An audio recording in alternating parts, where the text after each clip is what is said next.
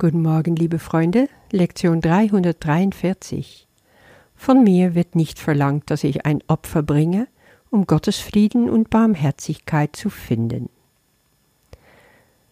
Im dritten Paragraph unseres Abschnitts Was ist ein Wunder? sehen wir ganz klar, Wunder und Vergebung sind eins.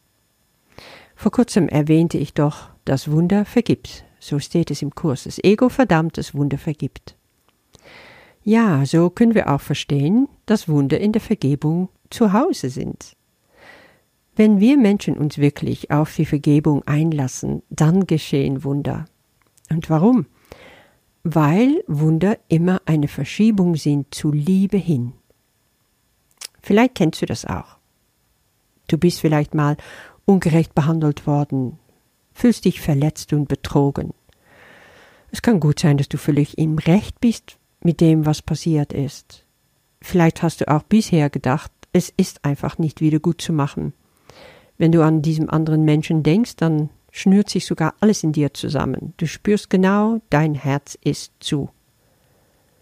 Aber jetzt kommt eine so liebevolle, zärtliche, fast schüchterne Einladung von Jesus und lässt dich nicht los. Er flüstert dir immer wieder zu, was, wenn du vergibst. Was, wenn du vergibst? Was, wenn du einfach alles, was war, loslässt, wenn du die ganze Geschichte vergisst und vergibst? So wie im Sinne der Generalamnestie. Ein neuer König ist gekrönt worden und bei seiner Amtseinführung hat er die Generalamnestie verliehen an allen, die noch verurteilt im Gefängnis saßen. Euren Schuld wird euch vergeben, hat er gesagt. So war das doch früher, ne? Dann waren alle frei. Kannst du das? Kannst du wie ein neu gekröntes Haupt deine ganze Widersacher ihre Schuld vergeben? Kannst du ohne Wenn und Aber Generalamnestie verleihen? Egal was passiert ist, egal wie die Vergangenheit war, es wird sich einfach nicht mehr ändern lassen. Willst du, dass die Vergangenheit nach wie vor bestimmt, wie du dein Leben führst, wie du dich fühlst? Überleg mal, wie viel Ballast du abwerfen könntest, wenn du diesen Menschen verzeihst. Jedes Mal, wenn du dein Herz öffnest und dich entscheidest, das Wunder der Vergebung zu sehen, anstatt dieses Verdammnis des Egos, wird eine blütenweiße Lilie dir geschenkt.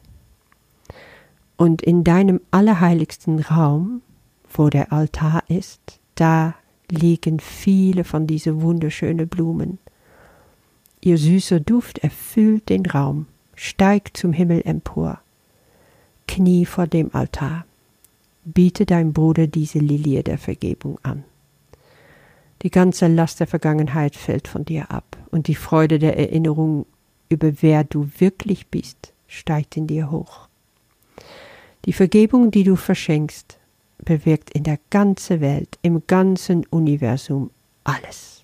Deswegen steht hier auch, jede Lilie wird vor das Wort Gottes hingelegt auf den universellen Altar für den Schöpfer und die Schöpfung im Licht vollkommener Reinheit und endloser Freude. Das ist das Wunder. Von mir wird nicht verlangt, dass ich ein Opfer bringe, um Gottes Frieden und Barmherzigkeit zu finden. Ich sehe immer wieder, wie leicht der Kurs ist. Der Kurs schlägt uns etwas vor, was als Weg unglaublich leicht ist. Sagt zum Beispiel auch in Kapitel 29, ohne Opfer, ohne Verlust findest du zum Himmel und zu Gott. Die Frage ist nur, glaubst du es? Oder wie tief ist dieses Idee, dass wir Opfer zu bringen haben, eingraviert in deine Seele? Jesus sagt hier ganz klar, das Ende des Leidens kann nicht Verlust sein. Aber glaubst du das auch? Oder glaubst du, dass es immer ein Verlust geben muss, wenn du etwas aufgibst? Du bist so gewohnt gewesen zu leiden, das gehört nun mal dazu. So ist das Leben. Ja, das denken wir doch so oft. Wenn du das wirklich aufgibst, wenn du da am Ende gekommen bist, wirst du dann keinen Verlust haben? Das flüstert das Ego in dir. Jesus sagt, die Gabe von allem kann nur Gewinn sein. Du gibst nur, du nimmst nie weg. Also damit ist der Vater Gott gemeint. Und das ist, was Gott uns gibt. Dieser Gewinn ist sein Frieden. Und da gibt es keine Verlierer und keine Opfer. Wenn du in Gottes Ebenbild erschaffen worden bist, wenn du kreiert worden bist, um zu schaffen zusammen mit ihm, zu kreieren mit ihm im Himmel, dann kann er dich nicht brauchen, wenn du meinst, dass du immer noch Opfer zu bringen hast. Dann wirst du nicht eintreten können im Himmel. Siehst du, wie dich das hindert? Weil Opfer und Schuld gehen Hand in Hand. Und solange du glaubst, dass du ein Opfer zu bringen hast, solange glaubst du auch noch, dass du schuldig bist. Und andersrum. Das ist der Grund, weshalb beide nichts zu suchen haben auf diesen anderen Weg. Es gibt keine Opfer, es gibt kein Schuld. Alle Dinge werden dir gegeben, sagt Jesus hier, auf immer und ewig, einfach so, als Geschenk. Du hast also mit dem, was dir in Wahrheit geschenkt wird, hast du kein Schuld mehr. Du hast nichts, was du dafür erstmal als Opfer bringen musst. Es wird dir einfach gegeben so, aus Gnade, weil du es bist. Wie du erschaffen wurdest, so bleibst du. Du bist vollständig, du bist komplett, du bist vollkommen. Du musst nicht erst noch was dazu tun. Du brauchst dich nicht verändern, verbessern, optimieren. Das ist alles Ego-Spaß. Das sind Spielchen, die du nicht mehr brauchst. Die wirkliche Schwierigkeit auf diesem Weg liegt darin, das zu glauben, also aufzuhören mit diesen Optimierungen, diese endlose Verbesserungen. Das ist so verkrampft, das ist so anstrengend. Nein, es ist dieses liebevolle Abschälen von dem, was du nicht mehr brauchst. Und wenn du den Heiligen Geist bittest darum oder Jesus darum bittest, das in dir zu vollbringen, dann wird das auch ganz leicht gehen. Dann wird diese harte Schale von dir brechen nach und nach. Und du wirst sehen, ich bin vollständig, weil ich dein Sohn bin.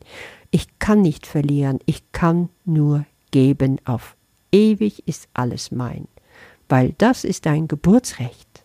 Und das steht dir zu. Glaub es nur. Das ist alles, was du machen musst, ist Glauben. Und Glauben ist bekanntlich das anzunehmen, was du nicht sehen kannst. Wenn du im heiligen Augenblick dich verbindest mit deinem Gott und sagst, okay, ich habe nichts zu verlieren, ich glaube es vielleicht immer noch nicht, aber ich will mein Glauben wie ein Anker vorausschmeißen, weißt du? So wie nach oben hinzu und dann hängt es da irgendwo rein und dann an dem Tau da kletter ich empor, bis ich oben bin. Und dann muss ich vielleicht noch mal weiter und dann nehme ich wieder dieses Anker und ich schmeiße es wieder weiter nach oben und kletter da wieder weiter empor, weil ich will glauben. Und du wirst sehen, diese ganze Kletterei wird sogar total leicht werden, weil der Heilige Geist dich einfach mal so einen kleinen Tritt im Popo gibt und zack bist du oben. Bei mir kommen dann immer spannende Bilder. Auf jeden Fall, ich habe es oft so erfahren. Das, was so anstrengend erscheint, ist es nur, weil ich denke, dass ich mich anstrengen muss. Es ist es nicht, wenn ich mit komplett offenen Herzen und tiefem Glauben vorangehe. Und indem du es machst, indem du es dir vornimmst, wird auch dein Glauben gestärkt. Das wirst du erfahren. Ich wünsche dir damit einen wunderbaren Tag. Bis morgen. Von mir wird nicht verlangt, dass ich ein Opfer bringe, um Gottes Frieden und Barmherzigkeit zu finden. Das Ende des Leidens kann nicht Verlust sein, die Gabe von allem kann nur Gewinn sein. Du gibst nur, du nimmst nie weg, Vater, und du hast mich erschaffen, um so zu sein wie du. So wird Opfer unmöglich für mich wie auch für dich. auch ich muss geben, und so werden alle Dinge mir gegeben auf immer und auf ewig. Wie ich erschaffen wurde, bleibe ich. Dein Sohn kann keine Opfer bringen, denn er muss vollständig sein, weil er die Funktion hat, dich vollständig zu machen. Ich bin vollständig, weil ich dein Sohn bin. Ich kann nicht verlieren, denn ich kann nur geben, und alles ist auf ewig mein. Gottes Barmherzigkeit und Frieden sind umsonst. Die Erlösung kostet nichts. Sie ist eine Gabe, die uneingeschränkt gegeben und empfangen werden muss. Das ist es, was wir heute lernen möchten. Amen.